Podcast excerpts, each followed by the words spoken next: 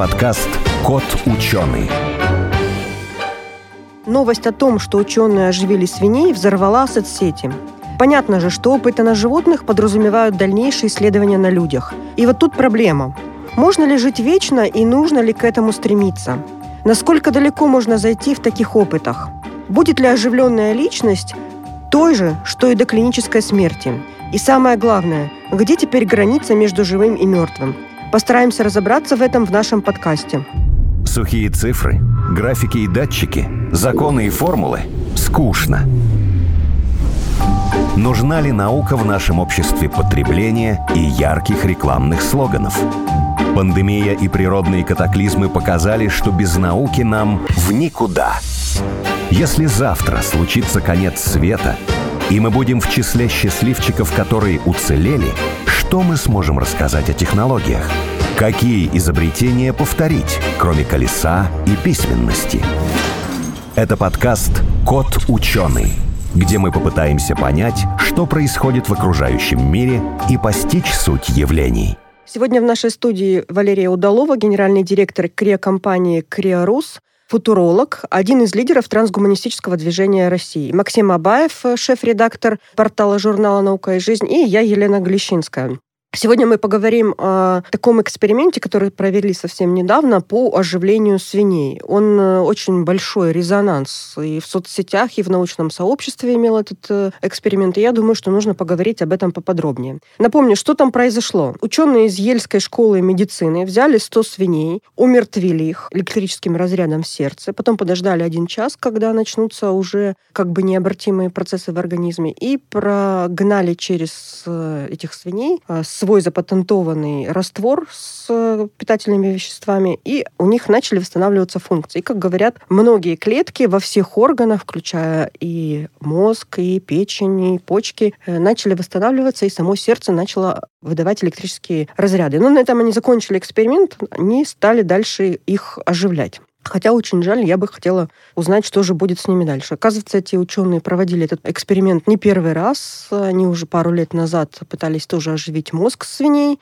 Ну и вообще, это, насколько знаю, это не первые такие эксперименты. А я хочу вас сразу поправить. Во-первых, эксперимент был сделан на нескольких промежутках. Они начинали сначала работу сразу после смерти свиньи, через час и через 7 часов. Вот именно в эксперименте недавний, 22 года, исследовались, вот в данном случае в основном не исследовали почки, печень и сердце, а в предыдущем эксперименте 2019 года там как раз работа шла немножко по другой технологии над мозгом свиней. И даже у них э, назывались технологии по-разному. Там в 2019 году это Brain X, а сейчас Organ X. Разные растворы, наверное. Они улучшили тот, который был, Brain X, но еще вот в нынешнем эксперименте они не просто заливали как бы кровь или раствор, они его еще делали пульсирующим, как будто бы это сердце. Вот с частотой сердечного сокращения, там, предположим, 60-90 ударов, скажем так, или пульсаций в минуту, и имитируя таким образом работу сердца, но им казалось, что так правильнее. Вот поэтому эксперимент хороший, замечательный, надо продолжать. Это просто это уже это как бы рабочий эксперимент. Насколько я читала, что такие эксперименты проводили еще в Советском Союзе с собаками. Не со свиньями, а с собаками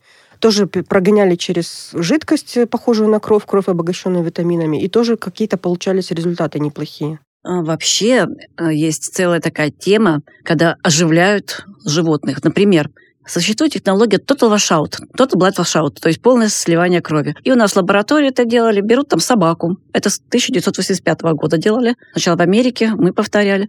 Охлаждают животное ну, до, до плюс двух с половиной, плюс четырех. Это уже мертвое животное, потому что на этом пути охлаждения в какой-то момент просто уже мозгу не хватает энергии для работы. Считается, ну как, нет активности мозга, значит, животное мертвое. Сливали всю кровь, собака могла лежать 4,5 часа, потом ее нагревали, вкачивали преддонорскую кровь, собаки оживали. То же самое с крысами мы делали здесь, в России. И уже сейчас идут такие клинические испытания, но не в Ельском университете, про который вы говорили, а в Пенсильванском, на людях. Считается, что если, например, человек попал в аварию, например, у него очень большая потеря крови, его не успевают довести до хирурга, вот так вот быстро его охлаждают, сливают его кровь, так и в состоянии привозят, там делают операцию, потом нагревают, заливают. Сейчас идут клинические испытания на людях. Это не совсем то же самое, но логика такая же. Происходит так называемая инфузия или перфузия, когда внедряют в кровеносную систему различные растворы. Вот. И, конечно же, еще очень большая отрасль, это когда просто отдельные органы пытаются промывать различными растворами. Специально есть такие боксы для перфузии отдельного органа, чтобы он подольше, подольше оставался живым, пока его привезут там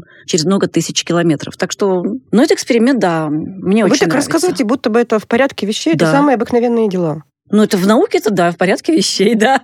Но оно еще не пришло в больницы, да, конечно. То есть пытаются улучшить методы хранения органов. Но это вот экспериментальные. Например, сердце экспериментально до двух суток вот в таком боксе может находиться.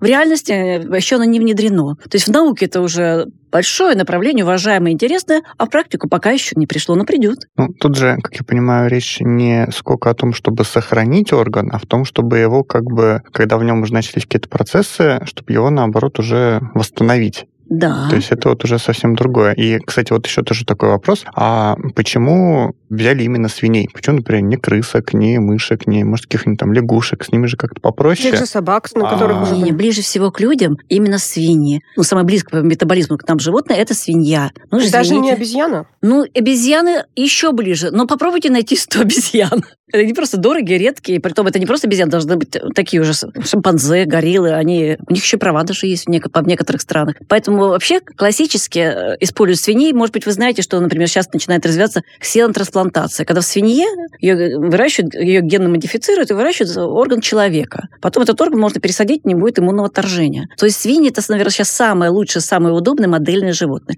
Мышки, крысы, они сильно от нас отличаются. Вот, например, уже ну, всем известно, что многие методы продления жизни крысам, а они могут, э, мышкам, они могут жить в два с половиной, в три раза дольше, чем обычные мышки. А вот на людях не очень работает. Метаболизм немножко разный. Именно поэтому они молодцы, взяли свиней. Мгм. Ну, здесь же мы, главное даже не сохранение. Ну вот то, что я вижу в этом эксперименте, это же не сохранение органов, а я читаю про оживление. Да, конечно. Это, и это особенность и вот, такая э, замечательная. Знаете, вот я когда читала про этот эксперимент, и везде указывалось, что свиньям ввели специальные наркотики, специально подавляющие нервную деятельность, чтобы они не очнулись и не ожили, не побежали, потому что у них там будет стресс, и это нарушение прав животных. Но вот здесь как раз бы было интересно посмотреть, насколько э, восстановятся все их функции мозга и насколько они Я могут быть думаю, оживлены. этот подход пролоббировали свиньи или свинские биоэтики. Ну, потому что, извините, когда на одной чаше весов жизнь человека или модельное животное, что вы выберете? Я лично за жизнь человека. В конце концов, можно же было просто носить анальгетики. Вы знаете, вот когда у людей там киста, сильно болит зуб, то есть анальгетики, когда у тебя ничего не болит, а мозг работает. То есть я считаю, что они, ну, чтобы на всякий случай не вляпаться в Перестраховались. какую-то... Перестраховались, да, они перестраховались. А может быть, на самом, на самом деле они провели эксперименты, Мы но этого просто не не, опубликовали, да? А вот я бы еще тут хотела вернуться к финансированию университетов в Америке. Вообще-то это у нас, они зарабатывают, да, они там государство дают, а там вообще в основном это есть такие фонды, созданные частными людьми, и, возможно, какое-то частное лицо очень хочет быть бессмертным. И тогда вот э, И спонсируют это. специально такие исследования Очень в этом может направлении. быть, да. Поэтому, конечно, это было странно и кажется очень глупым даже то, что не дали, например, м, попро- не попробовали, заработал мозг или нет, да? Да, да, да. Это Ну, глупость какая-то, да. Это самое интересное. Ну, они не попробуют, другие сделают, в конце концов. Ну, либо я думаю, да, они просто не повестили общественность, ну, на всякий случай. Ну, а как же говорят о том, что мозг такая самая уязвимая часть э, животного, человека, да, там, организма, которая умирает э, в первую очередь, отмирают эти связи между нейронами. И такой оживленный организм, свинья или собака, он может потерять, допустим, полностью память или полностью свою личность, можно сказать? Вот в науке нет, говорят. В науке есть данные. Мгм. Вот есть ишемия такого-то срока, так-то выглядели нейроны, то-то потерялось, а так-то они как бы ремонтируются. Но, собственно говоря, что такое инсульт? Маленькая смерть маленького кусочка мозга. Ну, это вообще-то как-то лечит. Вот, поэтому сдаваться тут точно нельзя. Вот. А то, что он самый уязвимый, опять-таки, мы же сейчас говорим с точки зрения современной медицины. А я вот люблю крионику. Я считаю, что если бы, например, идеально заморозить этот мозг, пусть поврежденный, через 50-100 лет его можно было бы отсканировать в компьютере, сделать программу для нанороботов его ремонта, и мозг был бы опять здоровый и живой. Он Мозг же не без взрывается. Мозг без тела. Ну, ну, как раз с телом-то совсем все просто. Уже огромное количество органов просто выращивается, на 3D-принтере печатается. Там мочевой пузырь его просто можно вырастить и себе пересадить в больнице. Это даже уже не экспериментальная технология, это уже клиническая. Вот, выращивают кожу. Вот у нас в России прям выращивают кожу для пересадки. Заводик такой, заводик для выращивания кожи. Как раз-то, я думаю, даже скажем так, создать, сконструировать, напечатать или собрать тело для человека, это может быть даже более быстрая технология, более близкая к нам технология, чем ремонт мозга с помощью нанороботов. А это мы говорим про развитые технологии. То есть вообще никаких проблем, мне кажется, просто работать надо. То есть вы сторонник э, такого подхода, что наша личность, э, мозгу. все хранится в мозгу именно между в нейронных связях? Да, это называется научный подход. Многие говорят, даже нейрофизиологи говорят о том, что они все равно ничего точно не знают, что же там в мозгу находится, и точно неизвестно, каким ну, образом мы, знаете, сохраняется личность. Опять-таки, есть огромное количество отраслей, которые мы полностью не знаем, но мы знаем, что нет, например, эфира, нет, например, информационных полей. Мы знаем, что они никак не влияют на нашу личность. Мы знаем, что если отрезать руки-ноги, то все останется в мозгу все равно, понимаете? Поэтому да, все в мозгу, его надо сохранять, его надо ремонтировать, лечить. И вот эта технология, о которой мы говорили, она перспективная Brain X. Потому что смотрите, как интересно. Вот если взять оба эксперимента. Первый эксперимент был какой? Они взяли головы свиней, которые уже 4 часа были ну, умершие. Там, по-моему, некоторое охлаждение было, но не сильное. Потом они прокачивали через него вот свой раствор. На тот момент все называлось Brain X. И когда через 6 часов работы они поисследовали, а что же у нас получилось, не было состояния ткани такое, как будто бы свиньи умерли уже не 10 часов, а всего час назад. То есть они как бы откатили 3 часа назад. А теперь представьте себе, что этот момент телепортируется из будущего. Эта же команда 2022 года говорит, о, тут свинья час назад умерла. Сейчас мы ее откатим обратно. Привозят с собой орган X, уже новую технологию, и, промывая-промывая, добиваются того, чтобы еще на час назад, они говорят, что примерно на час назад им удалось откатить. То есть получается, что очень сильно смерть мозга свиньи может быть откачана назад. Это сейчас, в 2022 году, не в 2032, не в 2040. Ну, то есть с каждым годом технологии приводят да, к тому, да, что да. оживление становится... Все более все, реальным. Все более и более более реальным. Был эксперимент, по-моему, в 2015 году на нематодах. Нематоды – маленькие круглые червячки. Они замораживаются. То есть они замораживаются и размораживаются. Потому что, знаете, чем меньше объект, тем легче его заморозить и разморозить. Вот они могут заморозиться, разморозить и остаться живыми. Но у них была особенность. Этих червячков нематод можно научить специальными сигналами проходить лабиринт. Научили червячков проползать по лабиринту. Они запомнили это, их проверили. Потом их заморозили, разморозили, и они помнили, как проползать этот лабиринт. О чем это говорит? Что при заморозке и разморозке сохраняются те самые связи, и может сохраняться память. Мне кажется, это потрясающе. Хорошо, а в какой момент она исчезает все это? Когда полностью исчезают связи между нейронами, и когда, например, невозможно восстановить. Понимаете, а что такое восстановление? Вот если... Но вы думаете, что оно исчезает вообще все бесследно, да? А вот это такой интересный вопрос. Ведь есть же так называемая у нас нейропластичность. Если человек принес тяжелый инсульт, и вот часть мозга, например, вообще не может быть восстановлена. Ведь есть же случаи довольно часто, когда человек полностью может оперативно функционировать и даже вспоминать. То есть части мозга, те, которые не работали раньше, берут на себя функцию поврежденных частей мозга. Но есть еще более яркие примеры. Тот же Кутузов, да, которого прострелили, часть мозга вообще не было, да? Э, есть такие там полицейские, которых там... Да, тоже... человек с ломом в голове. Да, с ломом в голове. И ничего, люди жили дальше нормально, ничего не потеряли, остались совсем же своим. Как вы считаете, а где вот эта грань, да, допустим, вот мне часть мозга удалили, но там нейропластичность, взяли на себя другую. А где-то грань, сколько должно остаться этого мозга, чтобы сохранилась моя личность? Вы готовы к новому шоку? Да. Ее нет. Сейчас объясню. Медики стараются сохранить нам жизнь, здоровье, реаниматологи откачать, сторонники крионики или вот такие экспериментаторы пытаются уже после смерти людей вернуть обратно. А есть еще более радикальная концепция, называется цифровое бессмертие. Что если сохранить, например, о человеке всю информацию, угу. ну, например, и ДНК, одну клеточку, то вся эта информация вместе может быть использована для обратного моделирования личности. Сначала, например, в компьютере, а потом можно напечатать ему 3D-мозг биологический и тело. То есть фактически, на самом деле, понимаете, есть прям достаточно большие такие лекции, концепции, люди развивают это, и нам IT-технологии в этом здорово помогают, потому что ну, мы можем даже по информации узнать, там человек склонен к радикализму или нет.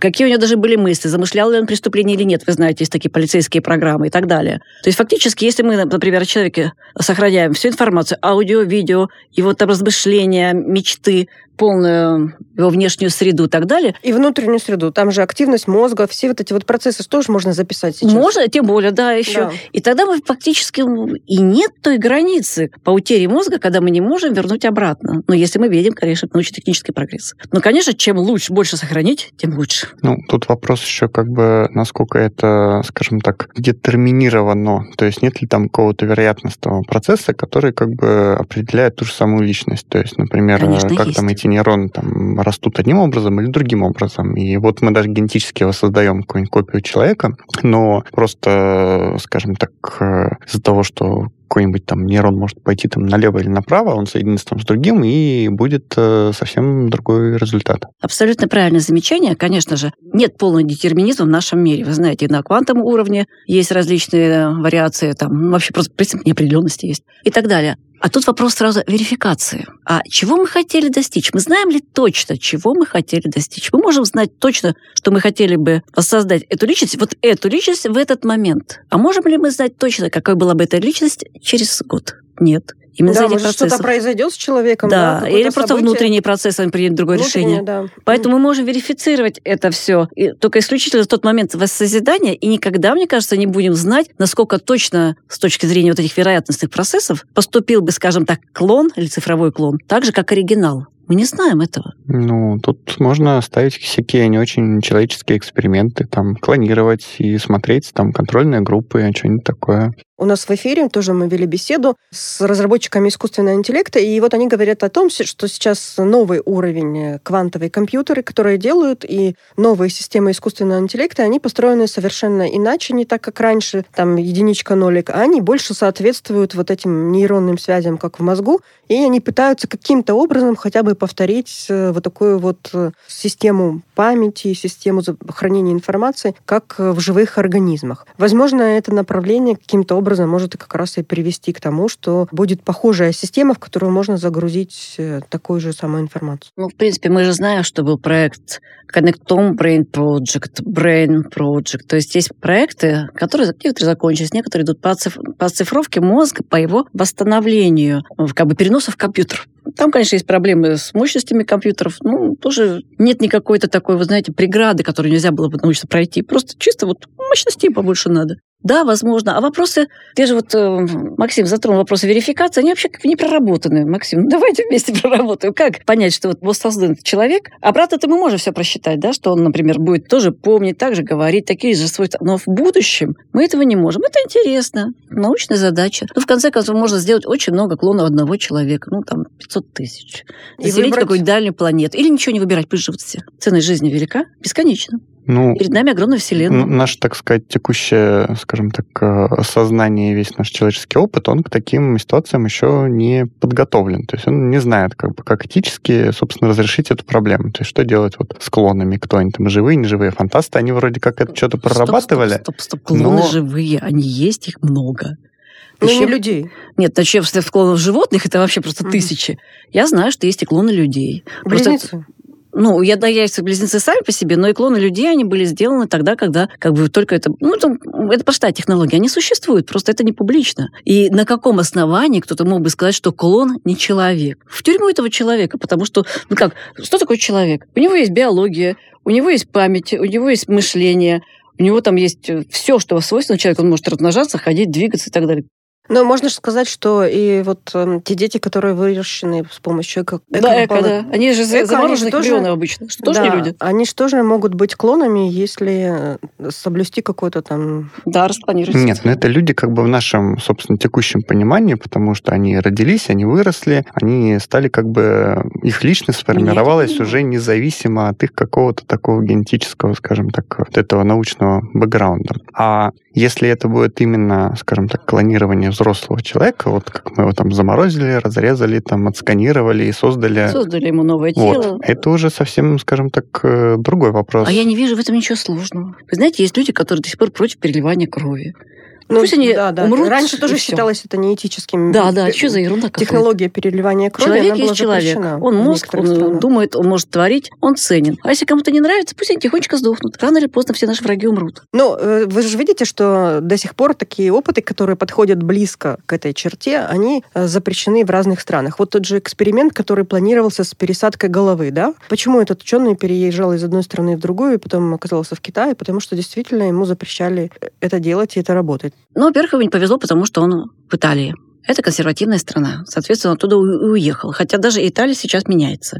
Там сейчас прямо взрыв интереса к биотехнологиям. Более того, с точки зрения как вот а, промышленной платформы для биотехнологий, Италия очень известна. Там есть многие биотехнологические заводы и так далее. Но он уехал. Кроме того, я хочу напомнить, он провел эксперимент по пересадке головы трупа. Это был очень крупный эксперимент, это очень сложный эксперимент, он его сделал. Почему дальше не стал делать? Не знаю. Может, он и делает где-то. Где он сейчас? В Китае. До сих пор. Да, да. Я вот смотрела, он до сих пор в Китае, но так этот опыт и не был сделан по пересадке головы живого человека. Хотя он анонсировал и говорил, что будет это сделано. Не знаю почему. И в Китае иногда тоже бывают такие приступы консерватизма. Помните, они недавно отправили в тюрьму генетика, который отредактировал геном младенца, при том с благой целью, все было хорошо. В принципе, ему бы медаль дать а его там посадили в тюрьму. Поэтому, ну, не знаю, это какие-то частности вещи. Может быть, денег не удалось найти, кого-то заинтересовать, заболел. Посмотрим. Но, Но все равно после, это можно будет Это произошло после нажима мирового все-таки сообщества. Сначала... Вот это... сейчас теперь с мирового сообщества будет проще. Да, сначала он и выступил, и как бы опубликовал эти результаты, а после того, как уже другие страны вмешались и начали говорить о том, что это негуманно, это запрещено законами этих стран, других, а после того уже как бы под нажимом вот такой общественности, тогда я думаю, что... Сейчас все будет проще проще. Сейчас все будет проще. Я да? напоминаю, почему, например, у нас в стране есть мораторий на клонирование человека. Это было пролоббировано в 2000 году конкретно римской католической церковью, которая конкретно принесла в документы в ООН, я их сама читала, о том, что это неэтично, нарушение там достоинства человека. Какое нарушение достоинства? Что за ерунда? Но у них была жажда власти. Они считали, что репродуктивная сфера должна быть сфера Бога, люди не должны туда вмешиваться. Таким образом, они просто надавили. Но в результате огромное количество стран не присоединилось к этому мораторию. Ну, Россия почему-то решила на всякий случай сделать мораторий там, а, на клонирование людей. Там, в будущем будет закон, может быть, запретим, может, нет. Со временем везде оно будет все разрешено. Потому что это такая же история, как с эко. Точно такая же борьба была. Вот как раз недавно было сообщение о том, что ученые, по-моему, в Калифорнии начали выращивать, э, клонировать органы для того, чтобы можно было на замену. Это да. называется терапевтическое клонирование. Да. Смотрите. Но они выращивают эмбрион до размера какого-то, а потом с него берут органы. Ну, то есть э, это все равно же клон они выращивают. Ну, по идее, да. По идее, да. И такая технология была разрешена. Ну, то есть это тоже не очень гуманно. гуманно? А что же гуманно? А если это эмбрион без мозга? Существуют э, люди, у которых нет мозга. Может, помните фильм такой «Остров»? Да, конечно. Вот там же как раз вот эта тема и раскрывает. Но они были все с мозгом, они были личностями. Сначала-то они были как бы без мозга, но решили, пришли к тому, что органы как бы некачественные, и надо, соответственно, уже выращивать полноценного человека, и только тогда из него уже можно что-нибудь Я добыть. помню этот фильм, да, он такой интересный, яркий, красивый, футуристичный. Что я хочу сказать? Я вообще не понимаю, зачем выращивать из такого вот недоклона, недочеловека, чтобы брать органы. Органы можно в, биореакторе выращивать, вообще говоря. Ну, пока не получается достаточно. Ну, достаточно и у них может не получиться. Неизвестно, где будет, э, будет лучше.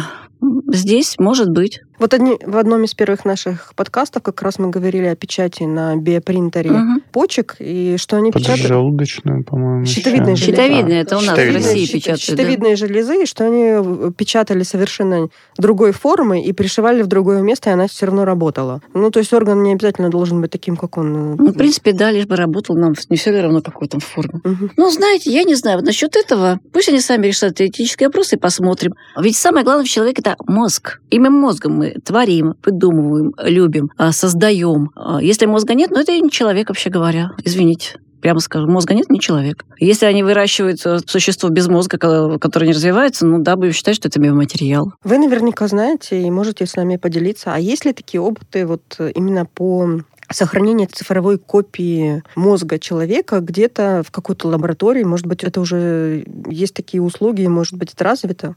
Они есть, но они достаточно далеки от совершенства. Скажем так, я же говорила, для того, чтобы, например, полностью сосканировать и сохранить мозг в компьютере и так, чтобы он работал, просто не хватает сейчас компьютерных угу. мощностей. Вот мозг мышки, да, кошки, по-моему, сейчас приблизились, а на человека не хватает. Я вот Но упрощенные лет, модели могут быть. Пару лет назад читала, что на эти исследования там компания Google выделяла сколько-то там миллиардов, э, триллиардов долларов именно создание цифровой копии. Э, компания Facebook как раз вот примерно год назад о том говорила, что они в качестве эксперимента создают э, цифровые копии своих пользователей, и там даже их запускали, чтобы они отдельно... Ну, что-то на этом тоже закончилось. Поэтому, может быть, мы не знаем, а может быть, вы знаете, что где-то уже где-то чьи-то чью-то цифровую есть, копию сохранили. Есть, я знаю, что есть много работ. Конечно же, сохранено огромное количество информации, из которых можно сделать копию, но полностью... Я знаю, что есть копии, которые восстанавливают речь человека, включая голос, движение. В Корее Корее, например, вы знаете, наверное, там восстановили умершую девочку маленькую, и родители могут с ней в 3D-пространстве, имеется в виду в очках, как бы общаться, что появляются перчатки, которые могут передавать пожатия и так далее. Вот, но вот это, по крайней мере, действительно пути к восстановлению людей – но они еще до конца не пройдены. Хотя есть крупные компании, которые интересуются не только те, которые вы называли, есть еще и другие. Есть промежуточные технологии. Ну, например, вот, предположим, есть мозг, замороженный мозг. Это мы-то считаем, что он сверхценен, что его надо сохранить в будущем, разморозить, отремонтировать там с помощью нанороботов. А другой человек, и я знаю таких людей, говорят, нет, давайте мозг специальным криотомом, порежем в толщину в 100 нанометров, полностью отсканируем вот эту модель, отправим в компьютер. И она будет работать. Да, это нужен суперкомпьютер. Мы, кстати, участвуем сейчас в этом эксперименте, но, естественно, не на людях, пока на животных, на кошках. А, кстати, мозг Ленина так, да, помните? Он, он грубовато же, Он же хранится. И Ленин тоже, будет да. оживлен, ребята. Вот вы можете сколько угодно говорить, что его надо убрать там из э, мавзолея, но у него, во-первых, плохо сохраненный, некачественный мозг, но главное, о нем все известно. Буквально каждый его чих. У нас есть информация, чтобы восстановить эту личность, так же, как Пушкина, например. То есть, когда разрезали его мозг на вот самые тонкие слои, сохраняли они, его, это было, они, это было сделано для того, чтобы потом восстановить?